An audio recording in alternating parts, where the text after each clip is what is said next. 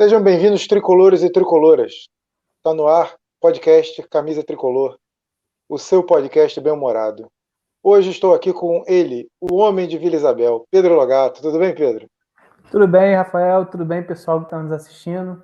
Uma boa noite para todo mundo, bom dia, boa tarde, dependendo do horário que você está nos ouvindo.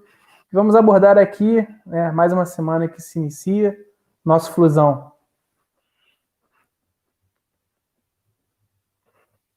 Beleza. É, os principais assuntos do dia são é, essa indefinição do, do mando de campo do, do, Santa Fé contra o Fluminense. E parece que já temos uma definição, né? Saiu agora há pouco que o jogo será em a cidade de Armênia, próximo a Bogotá, um pouco mais baixo, né? Digamos que é um pouco mais abaixo do morro, né, Pedro? É, bem, na verdade, bastante bem mais abaixo, né? É, 1.400 quilômetros é, de altitude é uma altitude considerada bem baixa, né? É, pesquisei, né? A cidade de Brasília, né? Que é aqui no, no Brasil, né? Ela tem quase 1.200, ou seja, a diferença é muito pequena, né? É, os jogadores do Fluminense vão sentir muito pouco, né? A altitude é uma ótima notícia para a gente, fora a questão do estádio, né? Que é um estádio também desconhecido. Eles podem ter jogado lá, né? Mas não é o estádio que eles estão acostumados a jogar, né? Então, para a gente, para a torcida do Fluminense, é uma ótima notícia, né? É um adversário a menos, né? O Fluminense vai ter que se preocupar agora mais com a qualidade do time do Santa Fé do que com a, com a altitude, né? Acaba caindo uma desculpa, né? Em caso de um mau resultado, né? Os jogadores poderiam culpar a altitude, agora não vão poder, né? Não vão poder culpar. É, mas é um alívio, né? É um alívio para a torcida do Fluminense, porque é, estrear contra o River Plate no segundo jogo já tem uma altitude de 2.600 metros, né? Hoje, durante é, o dia, se especulou a possibilidade de ir para uma outra cidade que a altitude seria maior ainda, seria de 2.800, mas a prefeitura, eu esqueci agora o nome da cidade, acabou vetando né, o jogo também. E agora ficamos né, marcados para amanhã, nove da noite. Amanhã não, desculpa, quarta-feira. Quarta nove da noite, é, no horário de Brasília, na cidade de Armênia. Isso aí. É 1480, né? Metros de altitude. É, isso, é, isso. É, é, tranquilo. É quase Teresópolis, não, brincando, tô brincando.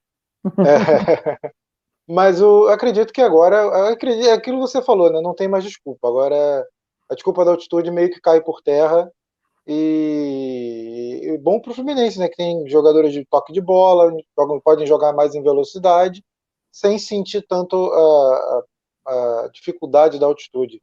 Cara, eu já fui, eu já estive em Cusco e é uma sensação horrível. É, é coisa absurda. Você caminhando fica cansado e, e sem ar. É, é, algo absurdo. Até hoje a gente não entende por que, que, por que, que ainda tem jogo na altitude. Aliás, a gente entende, né? É puramente Sim. político.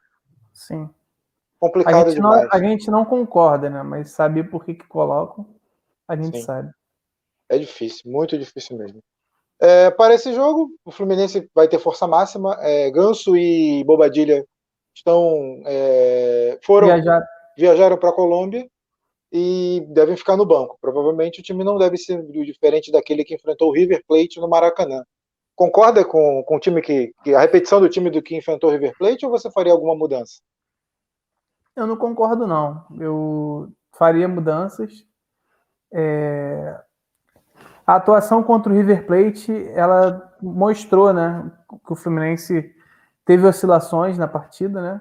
E uma das oscilações, na minha visão, ficou claro, é, é a questão do Nenê, né? É um jogador que tem sua qualidade, né? Um jogador que tem sua história, é, a gente precisa respeitar, né? É, o que o Nenê fez ano passado, né? Ajudou bastante o Fluminense. Mas para o momento, eu acredito que ele não deveria começar jogando. Claro, tem as condições é, físicas, né? O Casares contra o Madureira, ele mostrou que ele ainda não está 100%, né? Questão, é, além do estar tá um pouquinho acima do peso, a questão de ritmo de jogo. Mas eu começaria pelo menos com ele, né? Eu, como a gente já conversou aqui em outras edições, eu concordo contigo, pai. Eu acho que o Fluminense deveria poupar o Fred também desse jogo. Mas eu, eu entendo que essa é uma decisão um pouco mais polêmica, uma decisão um pouco mais é, difícil, né, assim, para se conversar. Mas em relação ao, ao Nenê, eu, eu trocaria. Manteria o time com o Luiz Henrique e com o Kaique, com, com os três atacantes, né? E o restante do time eu manteria a mesma escalação. Esse, esse, inclusive eu queria pegar o gancho do último jogo, o jogo contra o Madureira, que muita gente falando, ah, é o Madureira, ah, é o, o Madureira não é parâmetro. Bom, depende, depende do ponto de vista, porque o Madureira jogou fechadinho. É uma situação que o Fluminense pode encontrar em determinados jogos na Libertadores. É difícil furar uma barreira, uma retranca forte. E o Fluminense, mesmo, mesmo tendo muita dificuldade no primeiro tempo, no segundo tempo conseguiu desenvolver seu futebol e conseguiu marcar os gols necessários para vencer o Madureira. Não, não vejo o Madureira como essa, essa, essa carniça aí, esse time fraco. Eu vejo um time bem postado, vi, vi um time organizado, só que tem, tem algumas dificuldades e limitações, como muitos times, inclusive o Fluminense tem, né? Você acredita que o Roger sai com algumas convicções desse jogo? Você sai com algumas certezas de jogadores que podem ser melhor aproveitados, como por exemplo o Ganso, como por exemplo o Biel, o Gabriel Teixeira? É, o Gabriel Teixeira, eu, eu creio que sim, né? O, até me surpreendeu na escalação o fato dele não ter começado jogando, porque ele entrou no jogo contra o River, né? E foi participativo, ele, ele inicia a jogada do gol de empate, e ele vinha sendo uma opção sempre das primeiras, né? E aí me surpreendeu quando o Roger escala a equipe e o coloca no banco, né? É, escala o trio de ataque com o Luca, o Bobadilha e o Abel a gente já esperava, mas é, deixa o, o, Biel né, agora no banco.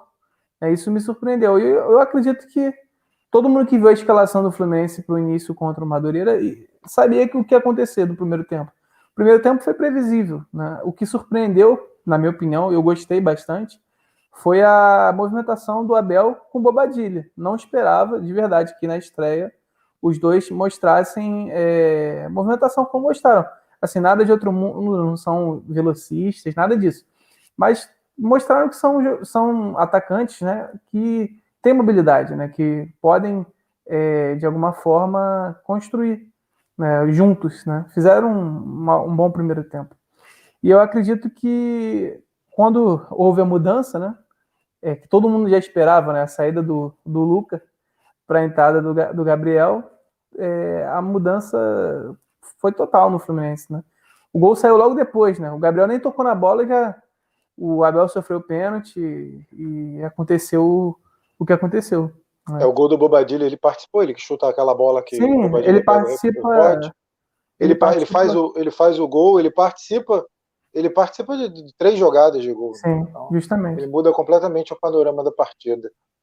Agora, você falou que o surpreende e surpreende o fato dele ter ficado no banco e não ter entrado, e o Luca ter entrado de titular. Aí eu te Sim. pergunto, cara, o Luca tá fazendo hora extra no Fluminense, não é possível. O que, o que, que justifica o cara ainda ter oportunidade? O que, é, que você acha? Eu, eu, eu, realmente não sei. Eu sou daqueles que, ach, que achou né, que o Luca é, não entrou tão mal contra o River, né? Mas é, nada que justificasse ele começar jogando né, na frente do Gabriel, por exemplo. E a atuação dele contra o Madureira foi realmente pavorosa. Ele e o Hudson, é, eu, eu acho assim, eu acredito que depois dessa atuação, e a, os reservas, além do Gabriel, né, o Caio Paulista, que é um jogador que eu critico muito, a torcida tricolor não gosta, e com razão, ele entrou melhor, entrou, assim, conseguiu, fez uma jogada, saiu driblando todo mundo, tocou pro Abel, o Abel quase fez mais um gol o menino, é, João Neto, primeiro jogo dele como profissional, entrou bem. Todo mundo entrou bem, menos o Luca. Né? Então, assim, eu acredito. Que não deveria ter começado nem Que não deveria, que não deveria. É, então, eu acredito, eu acredito, que seja um jogo, sim. Né? Eu espero de verdade que o Luca não vá nem para o banco para esse jogo contra o Santa Fé. Eu torço para que isso aconteça. Eu torço para que o, o Roger tenha é, dado essa como a última oportunidade. Pensar o seguinte: ah, cheguei no time, o cara era titular Aí ele perdeu a vaga.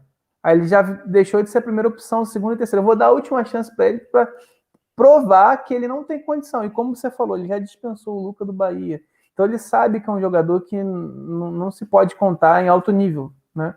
Pode ser um jogador para a Série B, para um time menor, mas não para um time que está disputando Libertadores, é, lutando né, por títulos, que é o caso do Fluminense esse ano. É, o, como você já falou, já tinha falado numa live anterior, que o, o Roger tinha dispensado o Luca do Bahia por, por é, insuficiência futebolística, eu diria. Deficiência técnica, para ser mais exato. É, o, o, Luca não rendeu no Bahia, a torcida do Bahia odeia o Luca. E para mim, o Roger só está insistindo com o Luca para falar depois assim: ó, dei as chances que eu tinha que dar, fiz o que eu podia fazer para esse garoto, mas vocês estão vendo que não tem jeito. Porque nada justifica ele manter o Luca. E, pensa rápido, eu vou fazer algumas perguntas, quero que você pense rápido. Beleza. Júnior Dutra ou Luca? É, o Luca é melhorzinho. Júnior Dutra é muito ruim. Mas é, é, é, páreo duro, é páreo duro. O Felipe Luca Cardoso. ou Felipe Cardoso? Pensa rápido. Luca. Luca, um exame de próstata fora de hora. Pô, o exame de próstata pode salvar vidas, né? Então... não dá, amigo, não dá. É... Boa resposta. Muito fraco. Seguindo. É, o, o Gabriel Teixeira deixa uma boa impressão depois dessa partida contra o Madureira. É uma impressão que ele pode ser utilizado. E eu, eu acho até que ele poderia ser titular. Porque se você comparar os números com o Luiz Henrique, é, nessa pelo menos nesse início de ano, claro que é injusto comparar os números do Luiz Henrique no, no ano passado, que o Luiz Henrique foi titular boa parte dos jogos e marcou muitos gols importantes. Mas acredito que o, o, esse ano o Luiz Henrique não está justificando a titularidade e eu acredito que o Gabriel Teixeira poderia ser esse titular nessa ponta, já que ele também sabe fechar muito bem a marcação pelo lado, concorda? É, são jogadores com características diferentes, né? O Luiz Henrique, o o Biel, né, ele daria até mais força ao meio-campo, né? É um jogador que é meio-campo de origem, né? Jogava como 10 na base. Quem viu os jogos do Fluminense Sub-20 no Brasileiro, é, lembra que ele era o camisa 10, né? Chuta de fora da área, fez um belo gol nesse jogo agora. É, e o Luiz Henrique, não, jogador é, de lado mesmo, né? Que também ajuda a compor o meio-campo, mas são características diferentes. É, eu acho que pesa para o Luiz Henrique permanecer nesse próximo jogo, pelo menos, né? Vamos ver como é que vai ser a sequência. É a atuação contra o River, né? Porque o Luiz Henrique foi muito bem. Então, assim, acho muito pouco provável que para esse jogo de agora o Roger troque, né? Acho mais possível também, acho muito improvável porque o garoto vem muito bem, é um talento nato. Acho, mas acho mais provável que o Roger saque o menino, Kaique, do que Luiz Henrique hoje, hoje, nesse momento. Mas vamos ver né, como é que vai ser a, a própria semifinal contra a portuguesa. A gente não sabe qual time vai jogar, né? Como que o Fluminense vai fazer essa logística, né? Porque são dois jogos na Colômbia. Será que vai voltar para o Rio? Né? Então vamos ver. Mas é um jogador que ganha corpo para brigar por posição. Mais uma opção, assim, é, para brigar para ser titular. Que o Fluminense ganha e isso é ótimo. E lá vem o Ganso me iludindo de novo, hein? O que pois é. dizer? É. O que dizer do senhor Paulo Henrique Chagas, Paulo Henrique Chagas Lima, nosso vulgo Ganso? Ah, e o curioso desse jogo, né, é que quando, quando a gente viu o primeiro tempo, né, é, uma das coisas que deixava claro que o Roger tinha errado na escalação era o fato de que estava muito quente. Né? Você viu os jogadores sofrendo com calor, né? E o Fluminense entrou com um time muito envelhecido, né? O jogador mais jovem em campo era o goleiro com 25 anos e o resto, o mais novo, tinha 29. Então era um time muito envelhecido. E aí que você coloca o ganso, meio de meia, e o cara corre, joga bem, faz gol, dá assistência. Corre não, anda rápido. É, anda rápido. Mas teve ele um caminha com, deu, com, certa velocidade. Teve um lance que ele deu uma corridinha. Eu falei, caraca, eu nunca eu não vi o Ganso correr assim desde 2011. Mas ele fez uma boa atuação. Mas assim, ó, na minha opinião, ele tá lá atrás é, para ele ter uma oportunidade. Acho legal que ele vá para para Armênia, né, agora, cidade de Armênia. Acho legal que ele esteja com o grupo, que fique no banco, mas assim, é, para a posição tem muita, tem, como, como a gente conversou, né? O Nenê deve começar o jogo novamente, então tem o Casares para entrar, vai ter o Gabriel para entrar. Dificilmente vai ter uma oportunidade nesse jogo. De repente, para o jogo contra a Portuguesa, né? Acho que uma boa ele jogar, de repente começar jogando.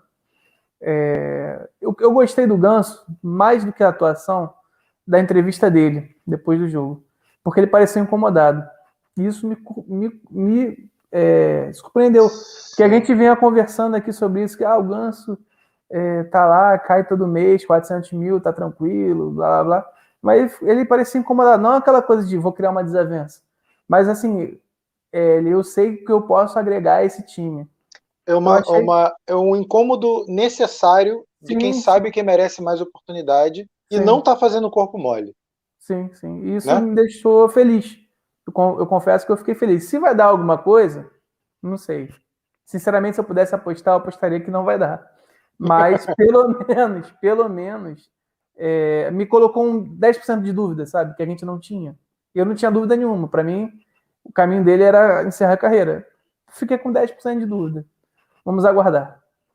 O Ganso, eu, eu, já vou, já, já que é para falar de porcentagem, eu vou pegar aquela música do, do Wesley Safadão, 1%. 99% anjo aqui. Então, é, o Ganso é aquele 99%, a gente sabe que caso perdido. Mas aquele 1%, quando ele toca na bola e dá um passe, é isso. Uma coisa do, legal do Ganso é que ele tem. É, que eu sempre. É, todas as coisas que a gente já fala, que ele é um jogador lento, que parece estar em outro mundo, mas ele tem uma coisa que eu nunca consegui entender, pelo menos no Fluminense. É um jogador que ele sabe definir bola dentro da área, é um cara perigoso. Eu não entendo porque ele não chega na área. E nesse jogo você vê o gol de cabeça dele, cara. É difícil o meia fazer um gol daquele. Né? Ter, tipo assim, ele tem estatura, ele tem, ele tem sim, impulsão, ele tem sim. posicionamento. O que, que falta para ele? Vontade, justamente, né? Justamente. E eu, eu queria ver ele nesses jogos é, contra a Portuguesa como titular, né? Acho que ele pode jogar, mesmo que isso custe a eliminação do Fluminense, embora não queira, não queira, não queira que isso aconteça. Eu acho que ele pode jogar esses dois jogos. Queria ver ele perto da área para ver como é que se ele poderia repetir essas atuações. Mas vamos aguardar nosso querido Paulo Henrique Ganso. Titular ou reserva? Titulares ou reservas contra a Portuguesa? A reserva. primeiro jogo. Reservas. Totalmente reservas? Então, eu, eu, eu acho que o Fluminense deveria mandar uma equipe para o Rio. Ficar na Colômbia. Claro, não, não, não estudo é, essa questão de logística. Tem profissionais capacitados no Fluminense. É, agora não tem altitude, então né, não tem mais essa questão de ah, voltar, porque, enfim, é, eu mandaria uma equipe é, com, só com jogadores que ficariam muito mal aproveitados assim para esse jogo, para o Rio. Mandaria tipo uhum. jogar, já que já todo mundo viajou, né? Pronto, mas aí mandaria para o Rio é, uma equipe completamente reserva. Não mandaria nem Gabriel, os gringos eu não mandaria. Mandaria uma equipe bem de garoto mesmo, aí com Ganso, com a zaga, né? Pode botar o Samuel Xavier também, o Danilo Barcelos. Nossa. tô lembrando, tô lembrando daquela jogada que ele tentou, que ele passou pelo cara, tentou fazer uma, uma coisa estranha, a bola bateu no pé dele e foi para frente. Mas botaria o Danilo Barcelos. Cara, é dureza. Colocaria o Hudson para jogar também. É... A, a, gente, a gente volta numa, num outro, outro diálogo anterior sobre o esquema 352. No esquema 352, eu acho o Danilo Barcelos mais importante do que o Egídio, por exemplo. Porque você vê que o Danilo Barcelos na frente, sem obrigação de defensiva, ele cria oportunidades, ele tem um bom passe, ele tem um bom cruzamento. O problema é quando muito... tem. E bate muito ele, bem na bola. Ele bate muito bem na bola. O escanteio dele é muito bom, cobrança de falta. O, o cruzamento dele pro gol do Ganso é muito bonito, né? Ele dá um Belo tapa na bola, assim, tipo, hum. coloca com a mão. Ele, se você olhar, a facilidade que ele tem de empurrar aquela bola, o Egídio faz força, ele não, ele só dá um tapa na bola. Sim. É bizarro. Mas eu acredito, voltando a falar da, do jogo contra a Portuguesa, eu acredito que o Fluminense vai voltar para o Rio, para o Brasil, e deve colocar uma, uma equipe muito semelhante à que jogou contra o Madureira. Acho que o Roger não vai cometer o erro de botar aquele time muito lento, né? Vai botar uns garotos ali. Mas eu acredito que vai ser time reserva, completamente reserva também, novamente. Sim, sim. Acredito que esse primeiro teste dos reservas, é o Roger, algumas, alguns jogadores acharam boa impressão no Roger. Entre sim. eles, que, que, podem ser melhor aproveitados, mais aproveitados. Entre eles, o Manuel, que apesar de não ter feito uma grande partida, mas achei que foi regular. O, o Gabriel Teixeira, o Bobadilha e o Abel Hernandes, para mim, foram muito bem, apesar das limitações, porque é, não estão acostumados, não, não, quase treinaram muito pouco, ainda não estão adaptados à cidade, ao clube, ao time, ao jeito do uhum. Roger jogar.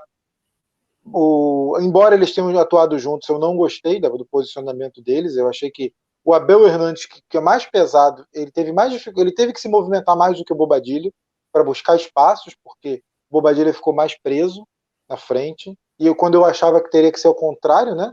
Eu esperava um pouco mais de movimentação do Bobadilha do que do Abel. No, no segundo, no segundo tempo, eu achei que o Bobadilha cansou. Mas no primeiro tempo, eu achei que ele se movimentou bastante. Assim. É, perdeu aquele gol, né?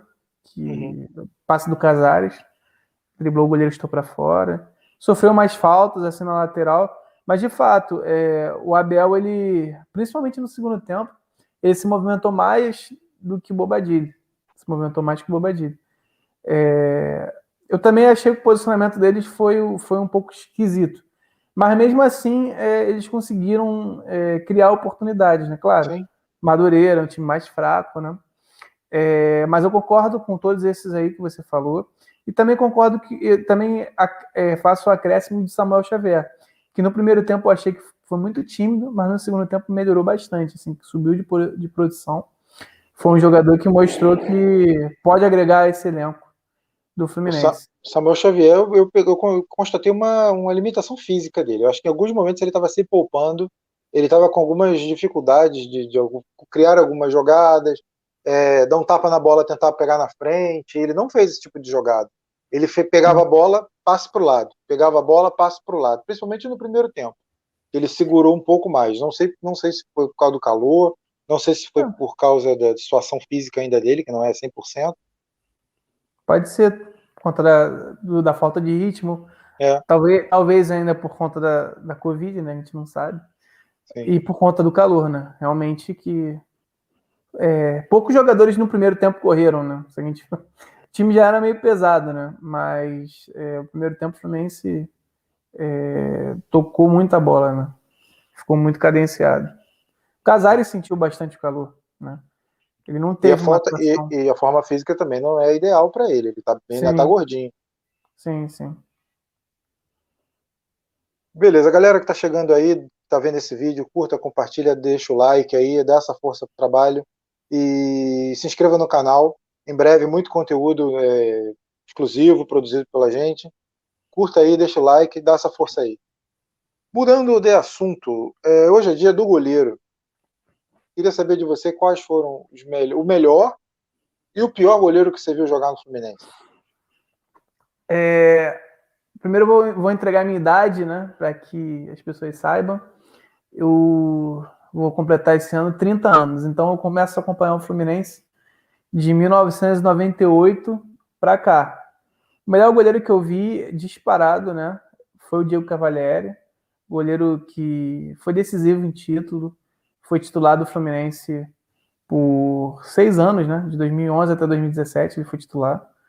É, resolveu um problema que a minha geração conviveu muito, né, porque o Fluminense teve é, séries e séries de goleiros é, que não, não, não passavam confiança, né? teve alguns até que se firmaram, mas é, confiança mesmo, aquela coisa de você olhar para o gol e ter certeza que você está bem representado, é, é, foi com o Diego Cavalieri que a minha geração teve. Então, assim, de longe, ele foi o melhor goleiro que eu vi no Fluminense. O pior é um pouco mais difícil, porque, como eu falei, né, é uma posição. Foram muitos. Que, é uma posição que é, foram muitos jogadores que estiveram no gol do Fluminense, né? É, teve muito revezamento e muitos fracos. Agora, o, o, que, eu, o que eu lembro, assim, é, que agarrou um tempo razoável no time e que eu achava assim, um goleiro muito inseguro, né? Porque é aquilo, tem muito goleiro que agarrou pouquinho tempo e tal, mas aquele que ficou muito, ficou um ano inteiro praticamente como titular e que eu achei muito inseguro. Foi, com todo respeito, é um goleiro que tem sua carreira, né, agarrou muito tempo no, no América do Rio, mas no Fluminense ele foi muito mal. Foi o Gabriel, não sei se todos lembram, Rafael Paiva com certeza. Gabriel lembra. Gaguinho, grande Gabriel, pessoa, pessoa boníssima, gente boa pra caramba. Entrevistei ele algumas vezes, gente boa pra caramba. Foi técnico do América também. Sim, verdade. No, e... Um dos últimos grandes momentos do América. Ele foi o goleiro do Fluminense praticamente no ano de 99 inteiro, até que o Diogo tomou a vaga na reta final da Série C. Diogo, Diogo, que era revelado na base do Fluminense, depois foi substituído pelo, pelo Murilo em 2000. Dureza. O Murilo era bom goleiro. O Murilo ele ficou marcado por falhas pontuais Sim. que custaram é, classificações importantes. É, o Murilo por... tomou aquele gol contra o São Caetano e uma falha na Copa do Brasil que eliminou o Fluminense. Né? E também tem um lance que não é culpa dele, mas que ficou marcado, que foi aquele pênalti, né? Contra o Flamengo do Cássio, né? Que ele faz a defesa, só que a bola acaba dando a volta e entrando, que não é culpa dele, né? O goleiro ele tá pegando um pênalti, né? Não foi um, mas infelizmente aconteceu com ele. Mas de fato, esse jogo contra o São Caetano eu estava lá, Maracanã lotado, foi uma frustração muito grande. E quanto o Brasiliense, é, foi um jogo que ninguém esperava a eliminação também, na né? Copa do Brasil. Copa do Brasil. Verdade. O, o, eu vi alguns bons goleiros, olha, alguns bons não, poucos bons goleiros e alguns muito ruins.